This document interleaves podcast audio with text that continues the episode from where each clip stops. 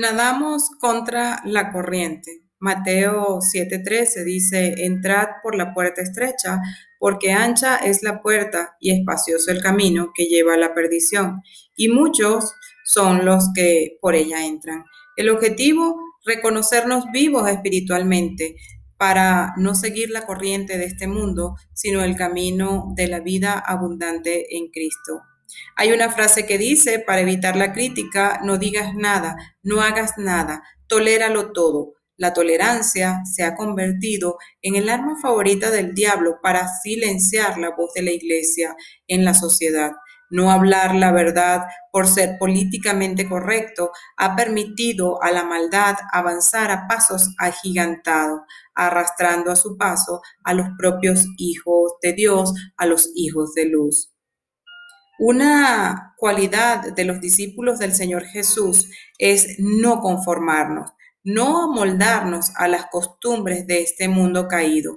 Romanos 12.2 dice, no os conforméis a este siglo, sino transformando por medio de la renovación de vuestro entendimiento, para que comprendáis cuál sea la buena voluntad de Dios, agradable y perfecta. Hemos sido llamados a nadar contra la corriente, tal y como lo hacen los salmones que remontan en el caudal de los ríos que van hacia el mar para regresar al lugar donde nacieron. Nosotros no nos dirigimos sino a la patria celestial a donde pertenecemos, remontando los caudales de maldad que nos quieren arrastrar. Primera de Pedro 2.11.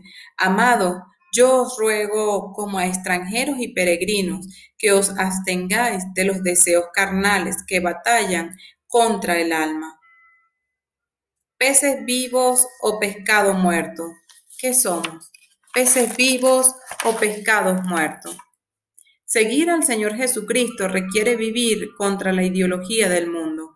No es fácil, pero se puede. La buena noticia es que solo los peces vivos lo logran y tú y yo estamos vivos espiritualmente. Los salmones remontan la corriente y al hacerlo llenan sus branquias de oxígeno que les da la vitalidad para continuar saltando hasta llegar a su destino para desovar.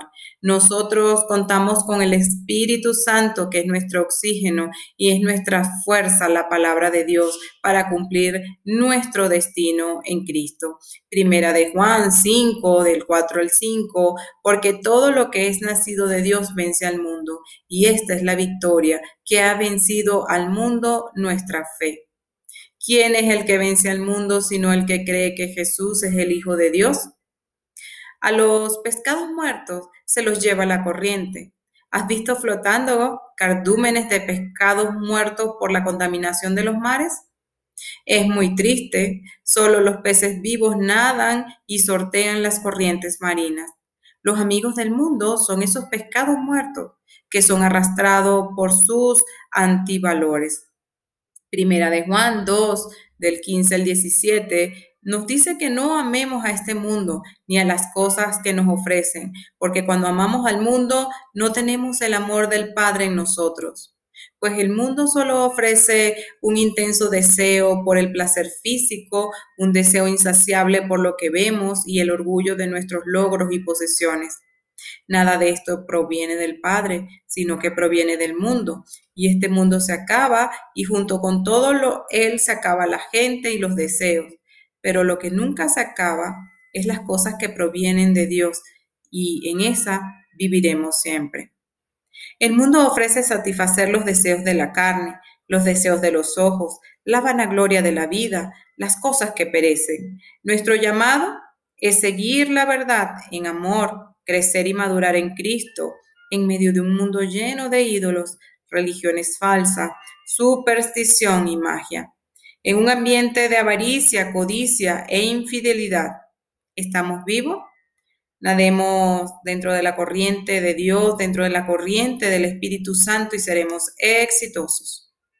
Efesios 4, 14 al 15 para que ya no seamos niños fluctuantes llevados por doquier viento de doctrina, de todo eh, cosas que no nos convienen, por estratagemas de hombres que para engañar emplean con astucia la artimaña del error, sino que siguiendo la verdad en amor, crezcamos en todo aquel que es la cabeza, esto es Cristo. Nuestra inconformidad es una hostilidad santa hacia el mundo, en franca oposición a Dios y a su palabra. Segunda de Pedro 3, 17 al 18. Así que vosotros, amados, sabiéndolo de antemano, guardaos no sea que, arrastrado por el error de los inicuos, caigáis en vuestra firmeza. Antes bien, creced en la gracia y en el conocimiento de nuestro Señor y Salvador Jesucristo. A Él sea toda la gloria, ahora y hasta la eternidad. Amén. Somos lo que pensamos que somos. La carnada del maligno consiste en mantenernos atrapados en la vanidad y en la sensualidad del mundo, esto es, haciendo todo fuera de su voluntad. Para de ser posible inmovilizarnos y hasta matarnos. De allí la importancia de renovar nuestra mentalidad para pensar como Dios y Cristo piensan. Tenemos al Espíritu Santo para ayudarnos. Lo que pensamos determinará lo que creemos y eventualmente lo que haremos. El mundo no pone límites al pecado y a la maldad. Nosotros sí. Efesios 4, 17 al 21.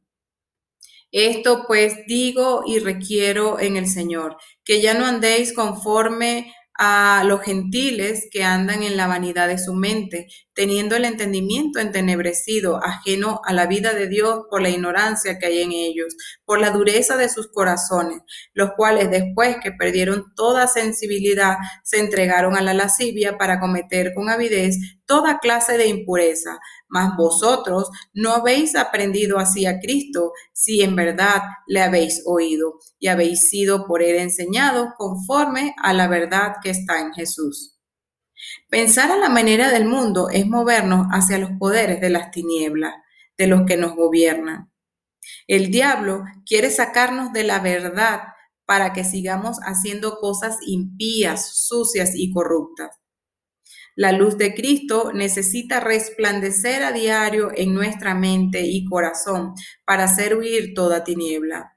En la ignorancia opera la ceguera del Dios de este mundo. Quienes no conocen al Señor ni siquiera tienen opciones, se atienen a lo que el mundo les ofrece. Por eso se entregan a la sensualidad y van de mal en peor buscan más y más placeres y acaban cometiendo toda clase de impureza. Eso sucede comúnmente en la pornografía. La gente es atrapada allí y ve y se hunde cada vez en pervenciones que el diablo les ofrece para arrastrarnos en el para arrastrarlos en el lodo y nunca saciarlos. Segunda de Corintios 4, del 3 al 4 dice, pero si nuestro evangelio está aún encubierto, entre los que se pierden está encubierto, en las cuales el Dios de este siglo cegó el entendimiento de los incrédulos para que no les resplandezca la luz del evangelio de la gloria del Cristo, el cual es imagen de Dios. Segunda de Pedro 2.14 dice, tienen los ojos llenos de adulterio, no se sacian de pecar seducen a las almas inconscientes, tienen el corazón habituados a la codicia y son hijos de maldición. Cientos de millones de seres humanos flotan en el mar del pecado, siendo arrastrados a la muerte eterna por las consecuencias de sus decisiones. Necesitamos todos a Cristo, a proceder a un arrepentimiento. Vivos para Cristo. El llamado es nadar contra la corriente. Significa que hay que despojarnos de todo peso muerto de pecado que nos asedia para correr, para nadar ligeros la carrera que nos toca por delante, con la mirada puesta en el Señor Jesucristo. Efesios 4, 22, 24 dice, desháganse de su vieja naturaleza pecaminosa, de su antigua manera de vivir que está corrompida por la sensualidad y el engaño. En cambio, dejen que el Espíritu les renueve los pensamientos y las actitudes. Pónganse la nueva naturaleza creada para ser a la semejanza de Dios, quien es verdaderamente justo y santos. Hebreos 12, 3 al 4 dice, piensen en toda la hostilidad que soportó Jesucristo por parte de los pecadores. Así no se cansarán ni se darán por vencidos. Después de todo, ustedes aún no han dado su vida en la lucha contra el pecado. Elementos clave para nadar contra la corriente. Y uno de los elementos clave es la verdad. Es una y es objetiva. El mundo está lleno de relativismo nos lleva a definir nuestra propia verdad en el campo moral y en las creencias. Nada es verdad, nada es mentira, todo depende con el cristal con que lo mires. Sin embargo, para nosotros la Biblia es la verdad absoluta. El mundo nos tacha de fanáticos, de intolerantes, por decir que Jesús es el único camino al Padre y la verdad y la vida, pero eso lo dijo el propio Señor. Seguirlo a Él no siempre trae popularidad. Y la otra elemento para nadar contra la corriente es la santidad. El Señor nos llama a vivir una vida santa, íntegra, pura. La santidad es la esencia del carácter de Dios y nosotros como sus hijos, Él en nosotros y nosotros en Él, tenemos su misma esencia. Y una virtud diseñada por el mundo que considera que los estándares del Señor como absurdos, pasados de moda, irrelevantes la libertad del mundo es libertinaje de todo tipo. Primera de Tesalonicenses 4, del 2 al 5 dice, porque ya sabéis qué instrucciones os dimos por el Señor Jesús, pues la voluntad de Dios es, es vuestra santificación, que os apartéis de toda fornicación que cada uno de vosotros sepa tener su propia esposa en santidad y honor no en pasiones, en concupiscencias como los gentiles que no conocen a Dios. Al nadar contra la corriente, le decimos al mundo que Él no manda en nuestras vidas. Se burlarán de nosotros, sí. Nos rechazarán, sí, o incluso padecemos, padeceremos persecuciones. Pero perseveremos y no dejemos que la corriente nos arrastre. Sigamos al Señor como lo hizo Abraham, que dejó la tierra y su parentela para seguirlo. Aplicación personal. ¿En qué áreas de tu vida sigues nadando de muertito? ¿Dónde permites al mundo o a la carne o al mismo diablo que te siga gobernando? Sé sincero y haz un alto. Despiértate de este largo letardo y retoma tu andar.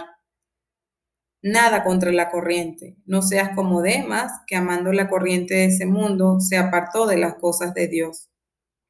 Los beneficios de seguir a Cristo son infinitamente mayores. Decidamos hoy, pidamos al Espíritu Santo que seamos hombres, mujeres, jóvenes o niños enfocados y alineados en la corriente del Espíritu Santo. Que no nos apartemos de ella ni un lado ni el otro para que todo lo que emprendamos en Cristo Jesús sea prosperado. Y el chalón de Dios el chalón del Padre que te dice, yo te guardaré en completa paz cuando tus pensamientos perseveren en mí, por cuanto has confiado en mí y yo soy la fortaleza de los siglos. Recuerda que sin importar las circunstancias en que te encuentres, dice el Señor, yo soy Jehová Chalón, el Dios de paz, el Dios de tu paz, el que te hace descansar en lugares de delicados pastos y te pastorea junto a aguas de reposo.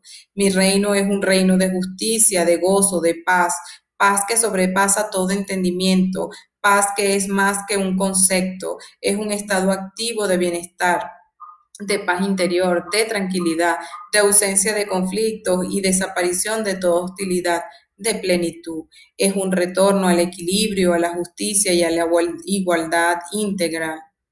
Todo este chalón lo vivió Adán en el jardín, pero cuando escogió otro camino, lo perdió y empezó el alejamiento, la separación. Durante muchos años el hombre vivió en esta condición, pero en el Calvario el amado llevó tus enfermedades, sufrió tus dolores, fue herido por tus rebeliones, molido por tus pecados, llevó el castigo de tu paz y te curó por tus llagas. Ahora puedes volver a vivir en este pacto de vida y paz junto al príncipe de paz, tu abogado, por quien tienes paz para con Dios paz uno con otro y paz en tu interior. Cuando Jehová Chalón es conocido y adorado, reina la paz. Cuando todo está bien entre tú y yo, tienes paz una paz interior tranquila, serena, un corazón alegre en todo momento, en toda circunstancia, en todas las condiciones. Conozco que hay muchas situaciones en tu vida que roban y te enturbian tu paz, porque este mundo está lleno de aflicción, pero confía, yo ya vencí, dice el Señor. Así que presenta todas tus peticiones delante de mí, dice el Señor, en toda oración, ruego, acciones de gracia, y mi paz te llenará, la paz que sobrepasa todo entendimiento, guardando tu corazón y tu pensamiento en Cristo Jesús. Piensa en todo lo verdadero, en todo lo honesto, en todo lo justo, en todo lo puro, en todo lo amable, en todo lo que es de buen nombre, si hay virtud alguna, si hay algo digno de alabanza, en eso piensa. Dice el Señor, yo soy tu paz y te doy siempre paz en toda manera. No se turbe tu corazón ni tenga miedo, se lleno hoy de todo gozo, paz en el crecer para que, para que abundes en la esperanza por el poder del Espíritu Santo. Duerme en paz y vive confiado. Vuelve en amistad conmigo y tendrás paz sin límite. Shalom. Medita en esta hermosa palabra. Bendiciones abundantes.